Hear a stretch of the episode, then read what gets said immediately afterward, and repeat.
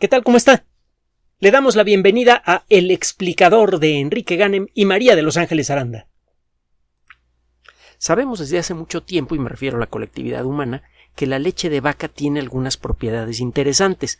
Por ejemplo, en algunos casos de envenenamiento, cuando no existe forma de llegar rápidamente a un centro de emergencia, el tomar algo de leche puede ayudar a retrasar en mucho la acción de la sustancia peligrosa. Esto no siempre funciona, pero cuando funciona, funciona razonablemente bien.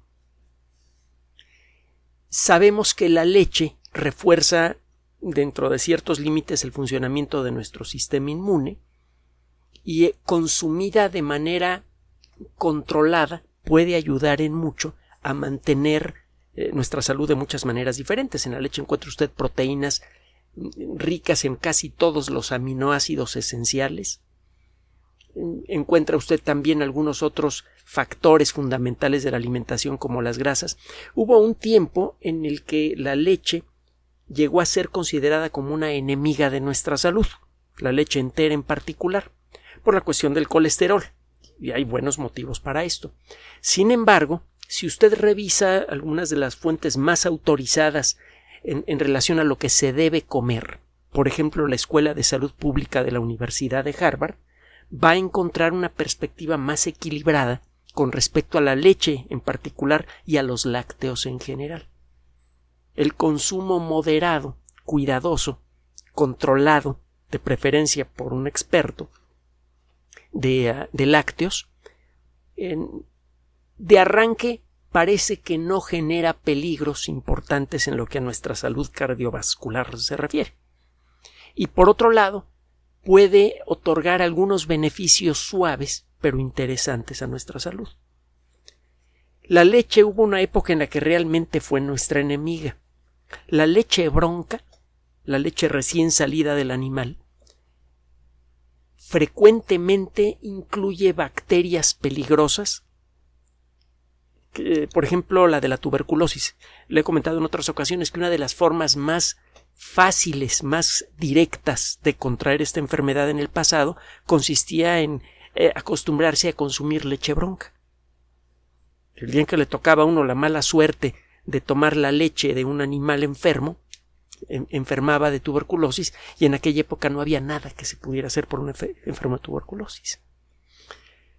Bueno, esto se acabó desde luego con la pasteurización, que es un procedimiento muy simple, que implica calentar la leche hasta una temperatura, me parece, como de 65 grados centígrados durante unos minutos y luego enfriarla de golpe. No involucra agregarle sustancias o meterle radiaciones raras o quién sabe qué tantas cosas más he oído por allí con respecto a la, eh, pasteurización. Es simplemente calentar mucho un material y luego enfriarlo de golpe. Búsquelo, si no me lo creen en la Wikipedia. Y este caso de la pasteurización merece un análisis desde otra perspectiva, de la perspectiva de lo que es la información objetiva y lo fácil que es dispersar rumores que parezcan ciertos en el mundo moderno, lo difícil que es encontrar la realidad detrás de las apariencias. Que de eso se trata la ciencia, de descubrir la verdad detrás de las apariencias y en el mundo moderno, ella eh, siempre ha sido difícil arrancarle la verdad a la naturaleza, porque la verdad siempre está escondida detrás de las impresiones que generan nuestros sentidos. Pero eh, en el mundo moderno y más ahora en la era del Internet, de las redes sociales y todo esto, la realidad muchas veces se encuentra mañosamente escondida detrás de mentiras cuidadosamente preparadas. Esto hace todavía más más complejo el asunto de descubrir exactamente en, qué terreno estamos pisando. Pero bueno, ya me estoy saliendo del tema. ¿Qué tiene que ver la leche con COVID-19? Bueno, tradicionalmente sabemos que el consumir leche en cantidades razonables parece reducir el riesgo de contraer algunas enfermedades respiratorias producidas por virus. La evidencia es más bien anecdótica, hay algunos estudios estadísticos al respecto, pero no son muy claros. Pero existe alguna evidencia de esto. Esta evidencia poco a poco se ha ido afianzando como consecuencia del desarrollo de las técnicas modernas de la biología molecular.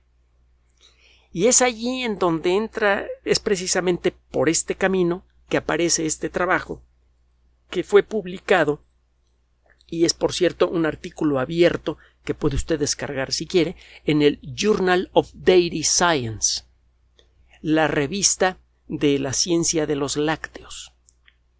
Ah, Chihuahua, usted dirá, poco hay una revista científica con ese nombre. Es bueno preguntarlo, ¿eh? porque en más de una ocasión han eh, aparecido artículos que se ven científicos, están escritos con el lenguaje de la ciencia, tienen sus gráficas, eh, eh, están cuidadosamente estructurados para parecerse un trabajo científico de a verdad, la fraseología que se utiliza muchas veces es la correcta, y aparecen en revistas cuyo título suena de veras muy impresionante. Y a la mera hora, cuando busca usted, estas revistas no existen o son revistas que sí existen pero que no pertenecen al conjunto de revistas reconocidas que publican artículos verificados. Entonces hay que tener mucho cuidado con creer en cualquier noticia que suene científica. Incluso cuando es publicada en una revista científica. La mayoría de las revistas científicas, por cierto, comienzan con el nombre de Journal of o aparece la palabra journal en algún lado, que es toscamente equivalente a revista. El Astrophysical Journal, por ejemplo, una de las revistas más, más importantes del mundo de la ciencia. El Journal of Virology, una de las revistas más importantes del mundo de la virología y de las enfermedades infecciosas. Son revistas reales. Y hay revistas eh, cachirules, revistas falsas, que que tienen ese nombre, Journal of, y el resto del nombre también suena muy, muy impresionante. Mire, basta con buscar en Internet la revista y ver cuál es la editorial para darse una idea de qué tan seria es la revista. En el caso del Journal of Dairy Science, Dairy se escribe D-A-I-R-Y, usted encontrará que la editorial eh, eh, principal es Elsevier. Elsevier es una editorial de muy alto prestigio. Así que eh, de arranque esa revista mm, parece tener un buen origen. Además, usted puede consultar lo que se llama el factor de impacto. Hay varias estadísticas publicadas en Internet de cada revista científica y de cada trabajo científico que permiten evaluar eh, qué tan en serio se está tomando la comunidad científica a la publicación en general y a un artículo en particular. Esta revista tiene buenos números. El trabajo fue realizado por investigadores de la Universidad de Michigan en eh, Ann Arbor, una, una universidad bien conocida, y por una empresa privada que se llama Glambia PLC Research and Development. Eh, este trabajo está inspirado precisamente en el conocimiento eh, incompleto pero interesante que se tiene sobre la aparente actividad antiviral suave de la leche. La, eh, la, leche de vaca es una mezcla de muchas proteínas diferentes y de otras sustancias más. Algunas son proteínas chiquitas. Cuando una proteína está hecha de pocos aminoácidos y tiene una estructura tridimensional simple, se le llama péptido. Una proteína generalmente es una estructura mucho más compleja y a veces una proteína la construye usted con tres o cuatro péptidos. Y cada péptido puede ser codificado por un gene. Así que hay proteínas funcionales que necesitan tres o cuatro genes para ser construidas. Pero bueno, es otro rollo diferente. Eh, que, que complica más y hace más interesante el estudio de la biología molecular. Pero regresando a este caso. Hay una proteína que encuentra usted en la leche la lactoferrina, que incluye átomos de hierro, desde luego, y eh, tiene tiempo que se ha acumulado evidencia de la actividad antimicrobial, bueno, antiinfecciosa de la lactoferrina. La lactoferrina inhibe o cuando menos retrasa la actividad de bacterias y también de virus y también de, de algunas otras sustancias patógenas. Tiene tiempo que la lactoferrina es estudiada cada vez con más detalle por expertos en biología molecular, por expertos en, eh, en, medicina translacional y en otras disciplinas, con la intención de ver primero cómo funciona y segundo ver si ese funcionamiento se puede utilizar en nuestro beneficio. Lo que encontraron estos investigadores a la hora de realizar algunas pruebas de laboratorio, pruebas relativamente simples, es que en la lactoferrina de bovino inhibe la actividad de SARS-CoV-2. Si usted pone en contacto a un coronavirus con la lactoferrina, el virus queda casi completamente inutilizado. La posibilidad, por lo tanto, de que progrese una infección inicial en eh, la garganta después de haber tomado leche es baja.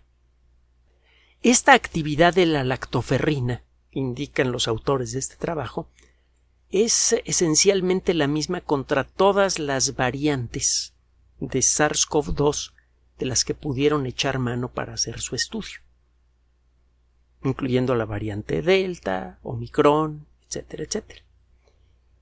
Esto es todavía más interesante. Aparentemente la lactoferrina está inhibiendo algún factor fundamental de SARS-CoV-2 que no ha mutado a lo largo de la pandemia.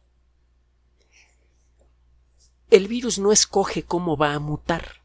Para comenzar, porque los virus no están vivos. Y segundo, porque ningún organismo vivo puede orientar sus mutaciones. La mutación es un fenómeno natural accidental que es consecuencia de la complejidad de las moléculas orgánicas. Las moléculas orgánicas están hechas muchas veces por miles y miles de átomos y son muy frágiles.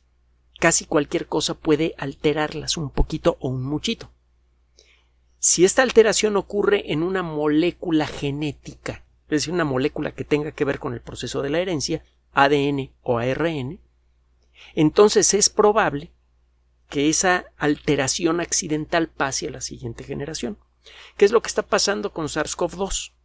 Y esto lo podemos entender gracias a la teoría de la evolución. Dele gracias a Darwin, eh, porque gracias a eso hemos entendido lo que está pasando con SARS-CoV-2 y hemos desarrollado vacunas. Bueno, regresando al tema. Eh, el virus infecta a una persona, infecta a unas cuantas células, entran unos cuantos virus, infectan unas cuantas células, esas células se vuelven fábricas de virus y empiezan a construir miles y miles de virus. Una sola célula puede producir hasta 100.000 virus, más o menos. No todos los virus le quedan bien.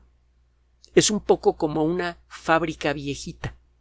En las fábricas viejitas de servilletas, por ejemplo, pues a veces salían paquetes que tenían más servilletas o menos, o a veces salían algunas servilletas mal cortadas. Las máquinas no eran perfectas. De cada cien mil paquetes a lo mejor salían diez en mal estado, con características diferentes, pues. Bueno, lo mismo pasa con las copias del virus. Se mete un virus en una célula, toma el control de la maquinaria molecular que produce proteínas y da órdenes para construir copias del virus. Esas copias salen al exterior y no todas son iguales. Si alguna de esas copias tiene una alteración accidental que le hace difícil el proceso de replicación, lo más probable es que esa mutación desaparezca. Si ese virus entra a otra célula y no se puede reproducir bien, lo más probable es que la célula sea destruida por las células T antes que se puedan producir muchas copias. Al cabo de un tiempo breve, esa mutación desaparece solamente van a progresar aquellas mutaciones que faciliten el proceso de infección, aquellas mutaciones eh, que le permiten, por ejemplo, a un solo virus infectar a una célula. A veces una célula tiene que ser atacada por varios virus para que se inicie una infección. Si hay una mutación que aumenta la efectividad de, cada partícula viral individual, eso puede mejorar el mecanismo de transmisión. De una sola célula infectada se infectarían muchas más células, porque la mayoría de las partículas virales que salen de la primera célula tendrían la oportunidad de infectar a las demás. Si aparece alguna mutación que por algún motivo aumente la productividad de virus en cada célula infectada, pues vemos a lo mismo. Si aparece eh, aparentemente la lactoferrina está estorbando algún factor todavía no conocido de, SARS-CoV-2 que no puede mutar porque si muta el virus ya no nos afecta. Esa es la, la perspectiva que tienen las personas que, que están trabajando con la lactoferrina. Parece que la lactoferrina tiene un efecto genérico que estorba a, cualquier partícula viral que sea que, tenga posibilidad de infectar células humanas. Entonces, no importa qué tanto esté mutando el virus allá afuera, que aparece la delta, que aparece Omicron, que aparece la variante Mu, etcétera, etcétera. Si, si alguna de esas variantes puede infectar células humanas, parece que la lactoferrina no le va a venir bien. Porque por algún motivo desconocido, insisto, la lactoferrina parece estorbar algún mecanismo fundamental de SARS-CoV-2, pero no solamente de SARS-CoV-2. Sabemos desde antes que la lactoferrina parece que estorba procesos fundamentales para muchas formas diferentes de infección. Bueno, entonces, ¿por qué no nos han recetado gárgaras de leche para enfrentarnos a COVID-19? Bueno, eh, hay muchos motivos. Uno de ellos es que la leche no le viene bien a todo mundo.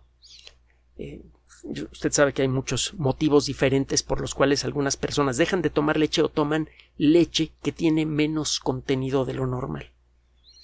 Eh, eso por un lado. Por otro lado, la protección no es de muy larga duración, solo mientras la lactoferrina esté en, en nuestra boca, nariz, garganta y en tracto digestivo. Cuando usted toma leche, quedan moléculas de lactoferrina en la boca incluso después de que usted ya, ya, pasó a la leche. Pero estas moléculas no duran mucho tiempo. Entonces tendría usted que estar haciendo gárgaras de leche todo el día para protegerse contra COVID-19 y es algo absolutamente absurdo e impráctico. Además, eso generaría una epidemia de obesidad y otros problemas, pero este descubrimiento es enormemente valioso porque aislar y producir lactoferrina en grandes cantidades es muy fácil. Digo, fácil para los que saben, pero es muy fácil. Y es una sustancia que aparentemente se puede estabilizar con relativa facilidad. Entonces, es probable, en eso se está trabajando ahora, que se puedan construir píldoras que tengan lactoferrina o alguna otra sustancia que tenga un efecto similar. Hay que estudiar la lactoferrina para ver exactamente qué rinconcito de esa molécula, que es bastante grande, es responsable por este proceso. Si llegamos a identificar qué, qué parte de la lactoferrina es, es la responsable por el bloqueo de las enfermedades infecciosas, podríamos, por un lado, construir una sustancia que utilice el mismo principio, pero que sea más efectiva y que dure más tiempo en, las vías respiratorias eh, superiores.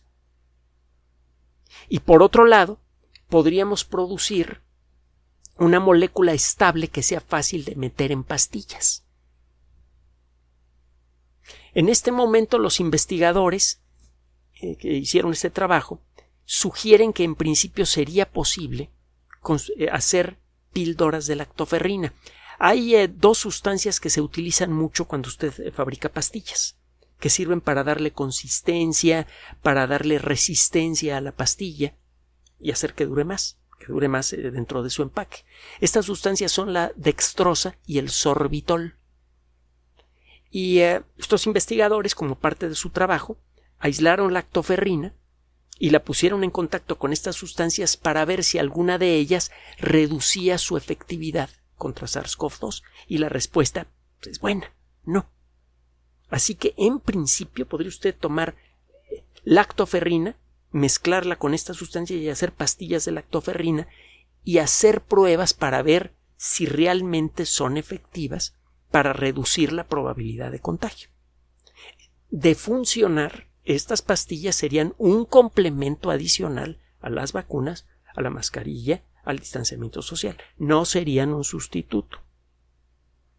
Y faltaría por ver el, eh, cuánto tiempo duraría el efecto de una pastilla de lactoferrina. Si resulta que dura 15 minutos, pues, no sirve de nada. Pero si hay forma de estabilizar el proceso para que la lactoferrina se quede en, o alguna sustancia derivada se quede en la parte superior, en, nuestra boca, nariz, garganta, por tres, cuatro horas, entonces sí que se convertiría en un gran aliado en la lucha contra COVID-19.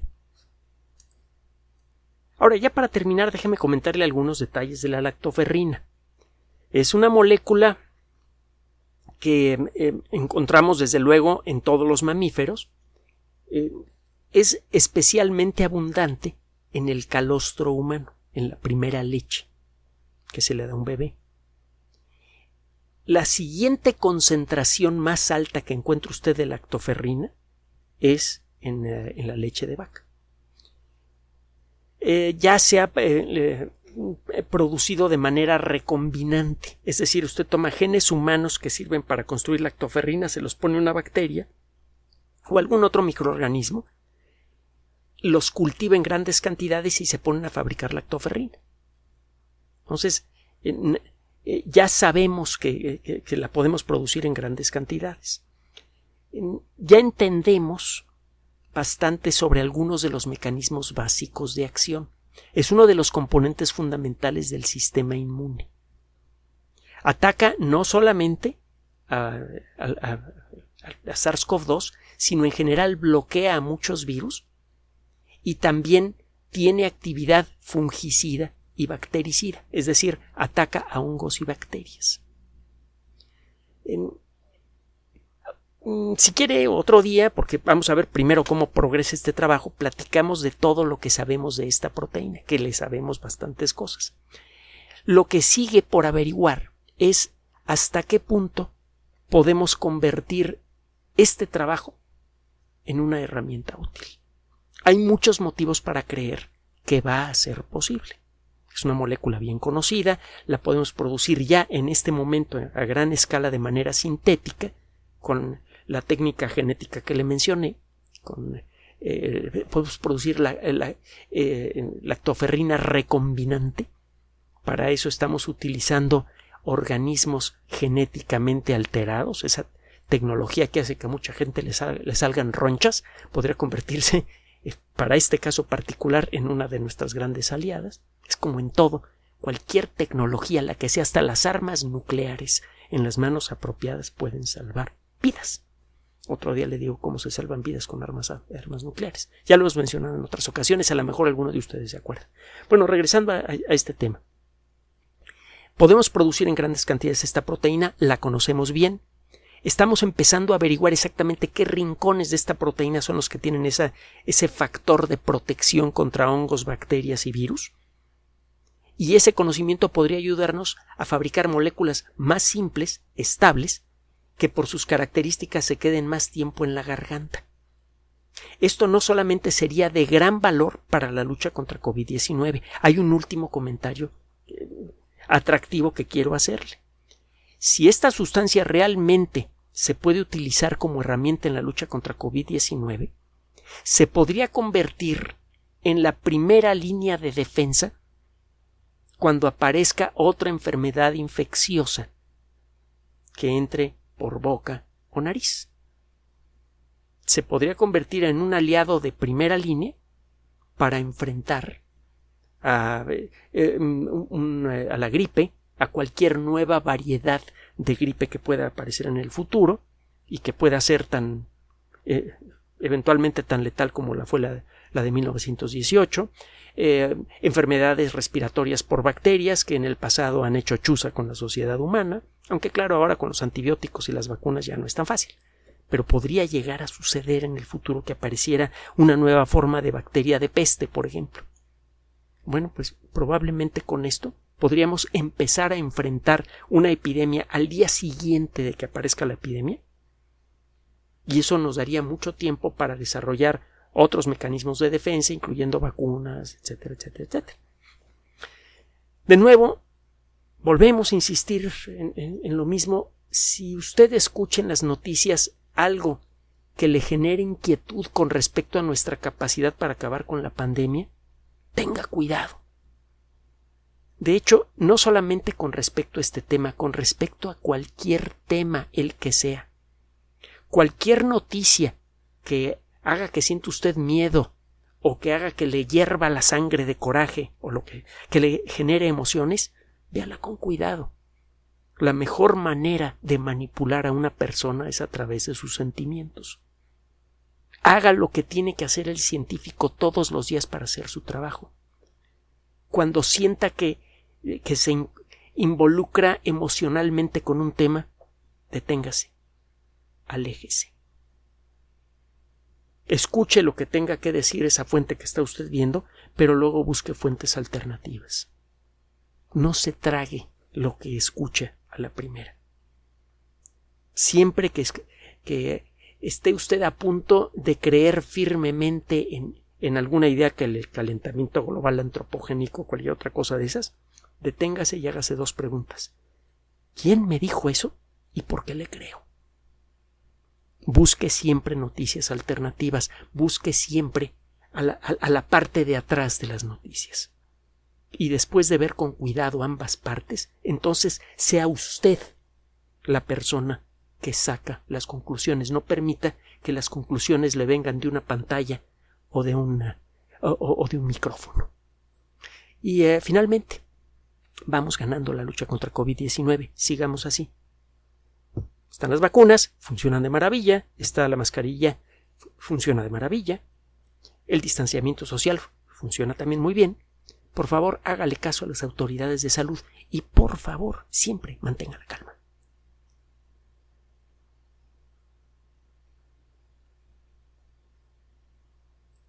Gracias por su atención. Además de nuestro sitio electrónico www.alexplicador.net, por sugerencia suya tenemos abierto un espacio en Patreon, el explicador Enrique Ganem, y en PayPal, el explicador patrocinio por los que gracias a su apoyo sostenemos este espacio. Puede usted descargar gratuitamente estos audios en formato MP3 en Spotify y en iTunes como El Explicador sitio oficial y en SoundCloud como El Explicador y con formato de video en YouTube en El Explicador sitio oficial. Recuerde nuestras redes sociales de siempre, Twitter Enrique-Ganem y en Facebook Enrique Ganem sitio oficial, El Explicador y los grupos que usted ya conoce.